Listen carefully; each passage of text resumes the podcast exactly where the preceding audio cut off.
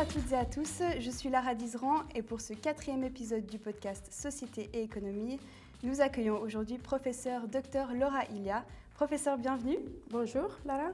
Professeur, c'est au Tessin, votre canton d'origine, que vous avez obtenu votre doctorat en business et communication. Vous avez ensuite continué votre carrière à Londres, Cambridge et Madrid, avant d'arriver à l'Université de Fribourg en 2019. Vous êtes aujourd'hui à la tête du département des sciences de la communication et des médias.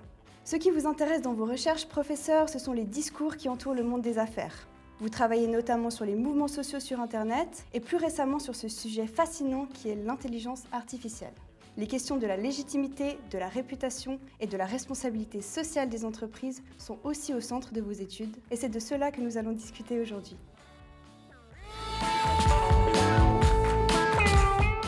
Être profitable, c'est bien. Être profitable et responsable, c'est mieux. Si la performance économique est au centre des intérêts des entreprises, la responsabilité sociale est aujourd'hui un enjeu majeur.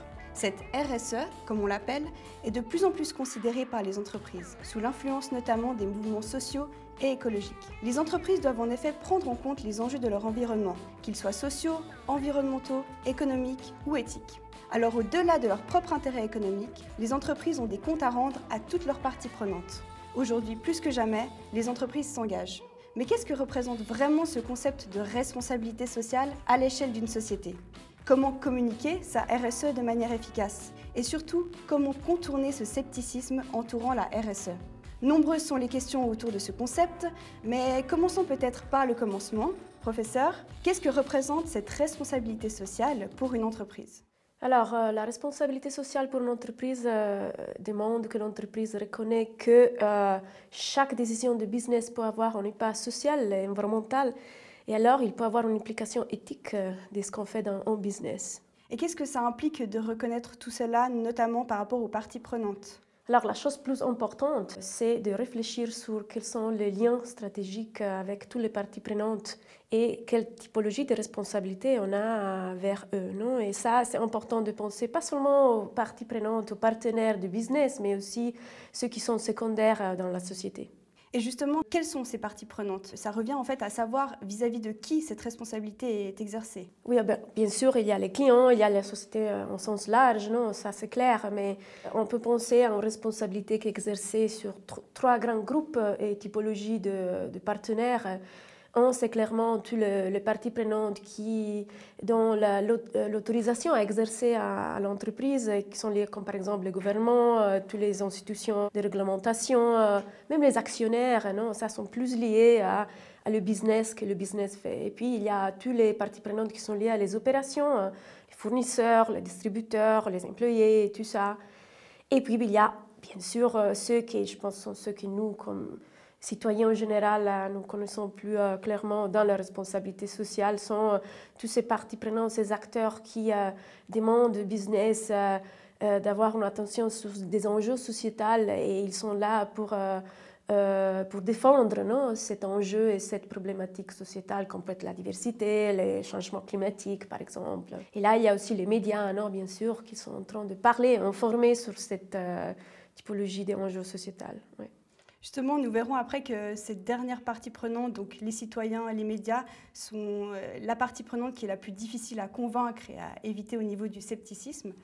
Euh, est-ce qu'aujourd'hui, vous pensez que c'est impératif justement de s'engager en tant qu'entreprise? Oui, alors ça c'est clair que c'est important. On ne peut pas faire comme les années 80 euh, où un business n'était pas engagé avec toutes les parties prenantes. Et ici, je pense que le défi le plus grand, c'est de s'engager être en conversation, en relation, pas seulement avec les parties prenantes qui sont institutionnalisées, comme ONG par exemple, mais aussi la société civile en large.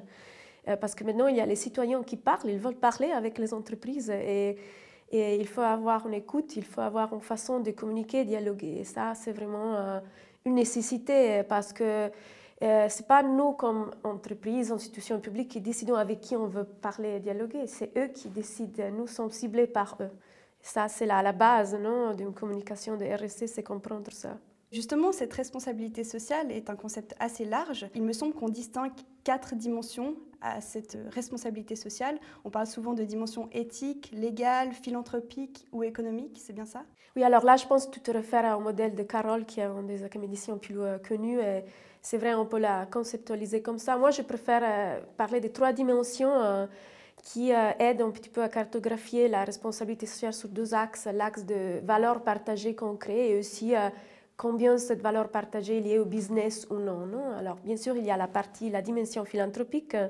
Et là, si, par exemple, c'est donner de l'argent de manière désintéressée à une cause et sont liées à toutes les actions qu'un business fait sans demander quelque chose à l'échange. Non? Et alors là, la dimension éthique et la dimension euh, euh, philanthropique sont centrales. Et elles sont centrales parce que, euh, en effet, pour faire la philanthropie 100%, on doit avoir vraiment une rigueur éthique derrière. Non? Et c'est pour ça que l'éthique est très importante là, pour le faire de manière authentique. Et c'est vrai aussi que, si je pense de manière cynique, c'est impossible de faire une philanthropie 100%. Là, même si on donne de l'argent à une fondation, euh, c'est de l'argent qui n'est pas taxé. Non? Alors même là, il y a quelque chose en échange. Non? Euh, Mais je préfère laisser le cynisme euh, dehors de cet entretien et, penser que c'est possible, en effet, de faire une philanthropie avec un objectif réel et authentique, non? Éthique derrière. Revenons peut-être au modèle dont vous avez parlé en trois dimensions. Quelles sont les deux autres dimensions? Alors, euh, la deuxième, euh, c'est la, la RSE euh, stratégique. Ça, c'est toutes les actions qu'une entreprise, une institution fait pour minimiser les dommages qu'elle fait pour la société. Je pense ici, par exemple, à une entreprise de gazoil qui qui suivent euh, les réglementations pour minimiser la pollution non, qu'elle peut créer dans la société. Euh. Alors là, ce sont toutes des actions qui sont orientées à éviter les risques non, euh, et améliorer la réputation d'une entreprise. ici, la, disons, l'aspect légal non, du modèle de Carole et l'aspect, bien sûr, éthique sont très importants. Et puis, il y a la troisième dimension, c'est celle de, de création de valeur partagée. Ça, ce qu'on appelle en anglais le creating the share value. Et c'est vraiment faire du business autour de la résolution d'un problème sociétal et, ou environnemental. Et là, c'est vraiment mélanger ce que le business fait au cœur du business pour résoudre un problème social. Et alors là, vraiment, c'est vraiment la valeur, la partie économique non, et éthique sont très importantes dans ces derniers modèles. Justement, on en a parlé avant, la dimension économique est souvent centrale pour les entreprises car elles veulent faire du bénéfice. Mais euh, aujourd'hui, au-delà de ces objectifs financiers, les entreprises doivent s'engager et survivre. Alors comment on peut allier le profit et la responsabilité sociale? Est-ce que c'est possible de faire les deux? Alors moi, j'oserais dire même que ce n'est pas seulement possible, mais c'est nécessaire, parce que euh, dans les dernières dix années, il y a eu euh, des problèmes économiques au niveau mondial, et c'est clair que là, si on coupe quelque chose dans les entreprises, on peut couper tous ces programmes philanthropiques et euh, tout cet investissement stratégique non, NRC. Alors, euh, quand il y a peu d'argent, moins d'argent, c'est clair que générer de l'argent dans la résolution d'un problème euh, sociétal, ça aide non, à, assurer la durabilité, mais dans ce cas-là, financière de cette résolution du problème sociétal. Non? Alors, vraiment, je dirais que c'est nécessaire de s'orienter vers ces modèles dans lequel, euh, bien sûr, si on veut considérer l'éthique 100%, est-ce que c'est bien faire du business autour de la résolution d'un problème? J'imagine qu'il y a des personnes qui considèrent que c'est pas bien, mais c'est une façon d'assurer la durabilité financière derrière une solution euh, sociétale. Et justement, ce dont vous parlez est un peu lié à l'économie circulaire. Est-ce que vous pouvez développer un petit peu ce concept? Oui, bien sûr. Ça, alors l'économie circulaire, euh, c'est sont des nouveaux modèles de business. Bon, en effet, ce ne sont pas tout à fait nouveaux à 100%, non, mais ils sont là depuis des années déjà, qui ont l'intention de changer l'économie linéaire dans laquelle il y avait un produit qui est produit, qui est utilisé et puis jeté, et changer ça pour avoir une économie circulaire non et maximiser quatre choses. La première chose, c'est euh, assurer, par exemple, d'utiliser moins de ressources primaires, euh, des matériels primaires pour produire le même produit. Je pense ici à Nike, non ils ont utilisé le fil qu'ils utilisent pour leurs euh, chaussures sont 80% euh, moins qu'avant. Ça, c'est une nouvelle technologie qu'ils ont utilisée.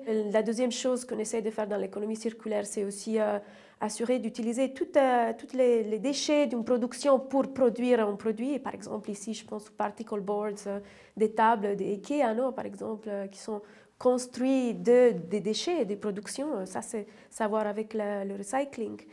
Et puis, il y a aussi toute la partie de, faire un design d'un produit qui peut durer plus longtemps dans le temps et suivre les consommateurs dans tout le cycle de sa vie. Je pense par exemple aux sièges qui suivent un petit enfant dans, toute sa vie jusqu'à qu'il est peut-être adolescent. Et il y a bien sûr tout l'aspect d'exploiter le plus possible chaque produit dans plusieurs utilisateurs. Ici, bien sûr, la sharing economy, c'est central en ça.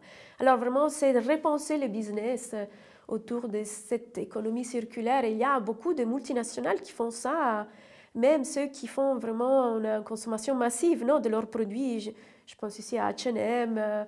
Et eux, ils sont en train de lancer des, des, programmes très intéressants, je pense, dans ce domaine. Mais c'est aussi vrai que les publics, ils sont très cyniques. Non? Ils disent, mais comment c'est possible? Ils, Donc, façon, ils sont en train d'essayer de faire une économie circulaire, mais il maximise la, la production et la, consommation. Non? Alors, c'est très difficile de faire ce changement, euh, mais ce changement est là. Et moi, je suis une optimiste. Moi, je suis sûre que le business va toujours plus plus changer dans ces modèles circulaires. Alors, les entreprises font des efforts et essayent de s'inscrire dans la durabilité. Mais justement, un certain cynisme entoure euh, tout ce concept de responsabilité sociale. Elles ne sont pas toujours prises au sérieux, ces entreprises qui essayent de s'engager, et on leur reproche parfois de s'engager uniquement pour une question d'image ou de réputation. Alors, est-ce que selon vous, ce cynisme est justifié? Vous l'avez un petit peu développé avant, vous êtes plutôt optimiste, mais est-ce que finalement, on a raison aussi de douter un peu de cet engagement? Ça, c'est clair, et, la raison pourquoi il y a ce cynisme, ce cynisme est là, c'est tout à fait normal, et surtout, je pense que ce cynisme vient de du passé, euh, surtout dans le moment où le business, ils étaient en train de dire qu'ils faisaient des choses euh, responsables, mais à la fin, ils ne les faisaient pas. Non alors, euh, si des erreurs de communication dans le passé, des erreurs aussi dans la pratique, justifient ce cynisme, et c'est clair. Le cynisme est là, et moi, j'ai pu le voir chaque fois que j'enseigne dans les nouvelles générations. Plus j'enseigne à des étudiants de business, plus ils sont cyniques sur cette affaire-là. Non euh, peut-être les étudiants de communication ils sont plus optimistes, non? Et, c'est normal. Et là, mais je pense que le CNIP, c'est bien. Ça aide un petit peu à monitorer aussi les comportements, non? Euh, Il n'y a rien de négatif sur ça. Mais c'est clair que c'est une gestion difficile pour les entreprises. Elles doivent gérer ce cynisme. Ce n'est pas facile du tout. Justement, vous parliez d'erreurs de, de, communication qui peuvent être faites et qui peuvent euh, amener à ce cynisme. Est-ce que vous avez en tête un exemple d'erreur majeure de communication à ne pas faire pour éviter ce cynisme bon, La première chose, c'est pas de faire du greenwashing, je dirais. Non, le greenwashing, le public général peut penser que c'est euh, euh, pas être environnementement responsable, non, du point de vue de l'environnement. Mais c'est pas seulement ça. C'est pas être transparent de ce qu'on fait, non. C'est dire qu'on fait une chose et on la fait pas, non. C'est pas le walk the talk, non. C'est-à-dire, euh, pour éviter le cynisme, il faut vraiment faire euh, des choses et puis communiquer sur ces choses qu'on fait. Non je sais que ça semble banal, mais... Euh, c'est la base. C'est la base et des fois, euh, c'est aussi facile, non, communiquer des choses qui sont en train d'être faites, mais ce n'est pas encore tout à fait accompli et, c'est facile d'entrer dans des erreurs. Non Alors là, c'est clairement la, la, première chose, pas faire du greenwashing, c'est la base, je dirais. Et peut-être la seconde chose aussi, c'est de se rendre compte qu'on n'est pas tout seul dans cet environnement et qu'il y a aussi des parties prenantes à prendre en compte. Oui, bien sûr. Euh, euh, je pense aussi à euh, l'autre chose très importante pour éviter le cynisme, c'est de commencer un dialogue. Non? Comme on avait dit au début de l'entretien, c'était vraiment connaître tout ce lien qu'on a et disons, cultiver cette relation et comprendre leurs nécessités, non? Même s'ils ne sont pas des partenaires du business. Non? Et ça, c'est vraiment la base, avoir des dialogues. Là, il y a pas mal de bonnes pratiques dans les entreprises. Par exemple, il y a des entreprises qui ont commencé euh, des knowledge centers, non? Je pense ici à Swiss Read avec Open Minds. il y a pas mal, d'une dizaine d'années qu'ils ont cette initiative. Tous les différents experts dans les domaines euh, du business liés à les, les assurances, ils parlent des enjeux sociétaux et ils ont comme cette blog non, qui est vraiment très ouvert à différents points de vue. Je pense ici aussi à Telefonica avec Arconversa, que c'était toute une plateforme vraiment où n'importe qui pouvait lancer un discours euh, et l'entreprise était en train de dialoguer avec eux. Alors le dialogue, avoir des espaces de dialogue, c'est important. Mais c'est aussi important d'écouter ce que les, les, euh, parties prenantes veulent parce que moi, je peux vraiment voir euh, dans la recherche que j'ai fait, aussi dans les entretiens que j'ai fait, Vraiment, euh, il y a tout cet espace de dialogue et puis l'entreprise veut dialoguer sûrement sur ce qu'elle considère important, mais écouter quelles sont les nécessités, les, leur intérêt, c'est fondamental. Sinon, euh, les parties prenantes, ils disent que l'entreprise, bien, il y a tout ce dialogue, mais moi, je ne suis pas intéressée à parler avec eux sur ça. Non? Et ça, c'est important. Vraiment, entrer dans les mots operandi de, de l'écoute, c'est fondamental, je pense, pour éviter le cynisme. Donc justement, ce manque d'écoute est souvent reproché aux entreprises. Mais est-ce que vous avez un exemple de reproche qui est souvent émis envers les entreprises concernant leur RSE Alors là, je pense qu'il y en a beaucoup et je pense que c'est vraiment difficile de nombrer un. Parce que vraiment, et ça dépend aussi de la société, dans le moment dans la société où on est. Si je pense dans les dernières euh, cinq années, probablement les tendances dans les reproches plus fortes et plus visibles qu'on a sont clairement euh, euh, tous les aspects de diversité et de traitement des employés, par exemple. Je pense ici à la sharing economy, toutes les critiques qu'il y a sur le traitement de, ces freelancers non, qui travaillent et ne sont pas des employés, mais alors où sont les droits non, là, des employés vis-à-vis d'une entreprise de sharing economy. Je pense aussi à toute cette affaire de la culture toxique et les aspects plus de harcèlement sexuel. Ils ont été très visibles dans les dernières euh, cinq années. Euh, je pense ici, par exemple, euh, aux accusations dans le monde de Hollywood, non mais puis aussi avec le MeToo qui est sorti, mais il y a aussi, bien sûr, tout l'aspect d'harcèlement sexuel et la culture toxique brothering non, dans le Silicon Valley, qui est vraiment très forte aussi. Il y a pas mal de reproches là.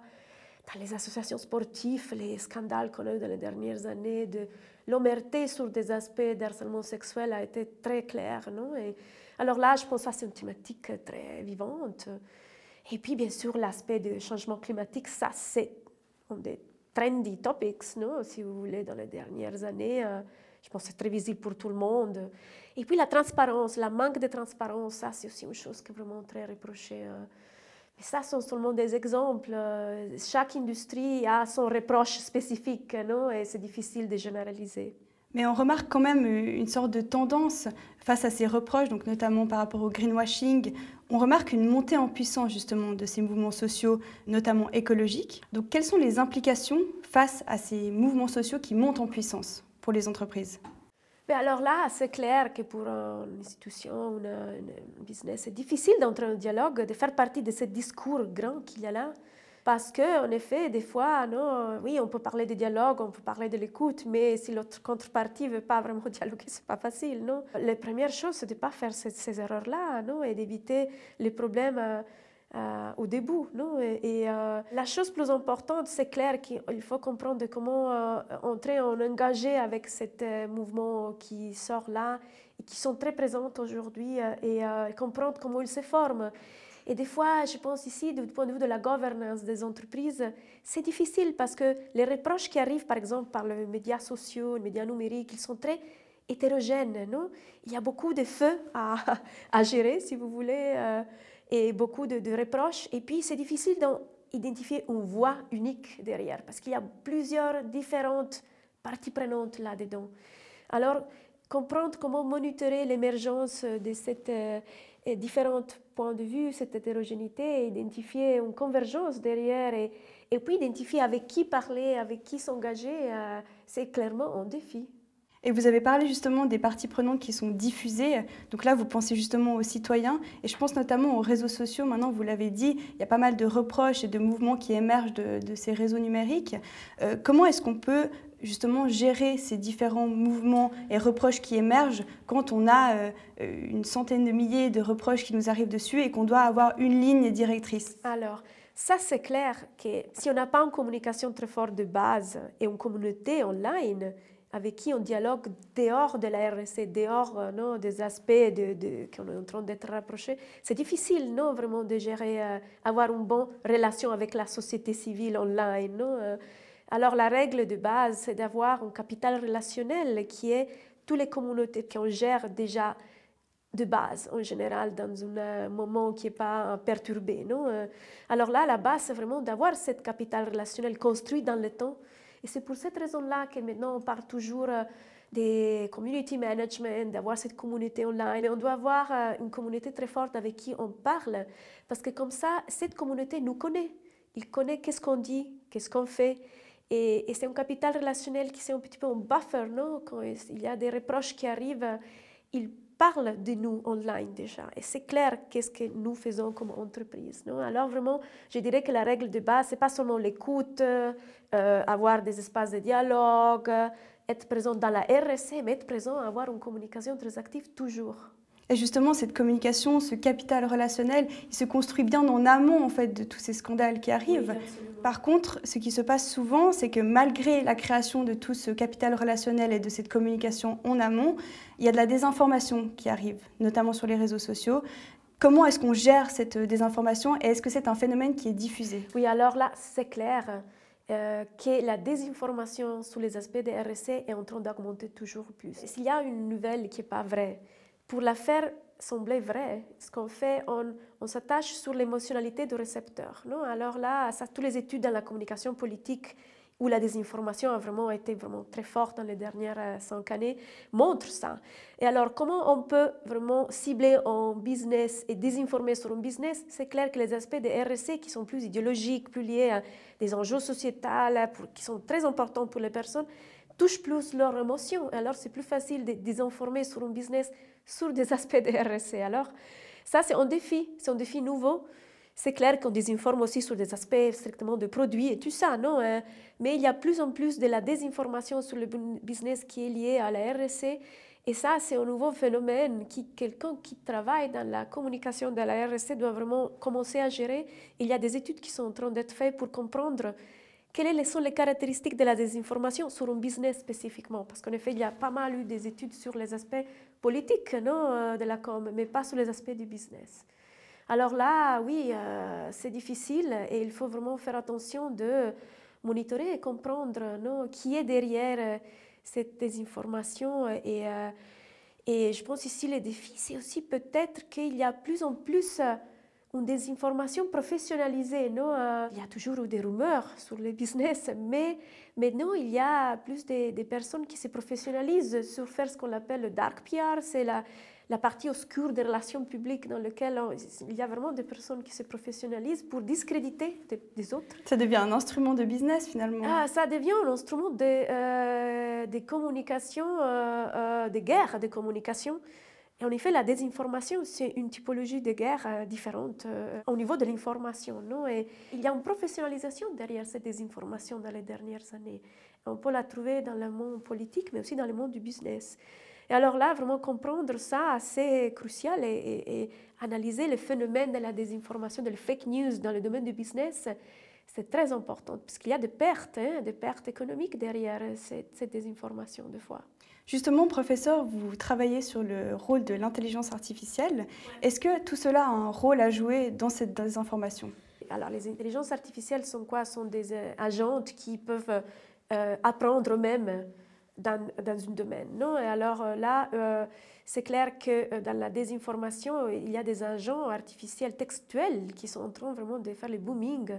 Ici, je ne pense pas aux bots, non, ceux qu'on connaît quand on fait le customer service et on a quelqu'un qui nous répond à nos questions comme client. Non, je pense vraiment à des agents artificiels très élaborés qui maintenant sont en train d'être open source, d'être ouverts à tout le monde. Je pense ici à GPT-3. GPT-3, il parle comme une humaine il développe un texte très élaboré, une argumentation très élaborée. Et euh, maintenant, euh, avec l'ouverture, que tout le monde peut utiliser cet agent artificiel, c'est clair que le fait que la désinformation peut devenir massive est plus en plus un challenge et un défi. Euh, c'est clair qu'on n'est pas encore dans ce moment-là dans lequel cet agent artificiel très élaboré sont utilisés pour faire de la désinformation, mais on est là, hein, ça c'est au risque. Et il faut l'étudier parce que pensez par exemple à un agent artificiel qui on serait dans une communauté online. Il y a deux agents artificiels et des individus humains. La quantité d'informations qu'ils peuvent jeter dans cette communauté, c'est très grande. Et à un moment donné, peut-être ils commencent un débat eux-mêmes entre les machines et nous comme humains, on reste dehors. Imaginez si on parle d'une question de changement climatique et cette machine sont en train de parler de ça. À la fin, les discours est géré et lidéré par ces machines. Alors là, il n'y a pas des études vraiment qui ont regardé l'effet de l'entrée de cette machine qui sont très élaborées parce qu'ils vraiment ils arrivent à faire un dialogue humain très étonnant. Euh, et là, il faut vraiment étudier ça. Moi, je suis en train d'étudier ça avec des collègues. Je pense vraiment insérer les agents artificiels textuels dans le monde du business et autour du business c'est un élément très important à étudier et surtout sur euh, ce qui a à voir avec tous les défis euh, de comment la relation entre le business et la société peut vraiment changer aujourd'hui. Pour conclure, professeur, est-ce que ces agents artificiels pourraient aider à la RSE dans le futur? Alors c'est clair, euh, chaque menace peut aussi devenir une opportunité. Non? Il faut étudier ce phénomène et comprendre aussi euh, le potentiel. Non? Par exemple, d'augmenter la transparence. On a parlé du problème de la transparence. Vous savez aussi le greenwashing. Non? On dit que ce n'est pas, pas bien et on est tout d'accord, mais il y a aussi un débat académique derrière de ça. On dit, mais peut-être faire euh, ce qu'on a, on, parle l'aspirational talk, non? Parler, communiquer tous des défis euh, futurs que l'entreprise veut commencer, des nouveaux projets futurs qui ne sont pas encore là. Non, ça, techniquement, peut être un greenwashing, mais, c'est plus une, euh, aller au-delà de ce qu'on fait aujourd'hui et communiquer sur euh, des objectifs futurs. Ça aide à augmenter des faits réels non, dans la RSE. Alors, des agents artificiels peuvent aussi, l'utilisation peut aider à comprendre, communiquer bien qu'est-ce qu'on fait, aller au-delà et, et, communiquer ça d'une façon, avec une bonne tempistique peut-être. Mais là, c'est vraiment tout un domaine ouvert. Euh, je ne peux pas dire qu'ils peuvent vraiment aider. Mais c'est clair que chaque menace, euh, ça peut devenir une opportunité. Et je ne veux pas te laisser avec cet entretien de dire oh ces agents artificiels sont terribles, vont seulement devenir un défi. Non, euh, à la fin c'est à nous, non, comment on les utilise et comment on, les insère non, dans notre travail chaque jour. Non, oui. Professeur, merci beaucoup d'avoir été avec à nous. Toi, Lara, c'était un plaisir. Merci à vous toutes et tous de nous avoir suivis dans cet épisode. J'espère que cet épisode vous aura plu et nous, on se retrouve prochainement pour un prochain épisode de SES Podcast. Et en attendant, prenez soin de vous et à bientôt.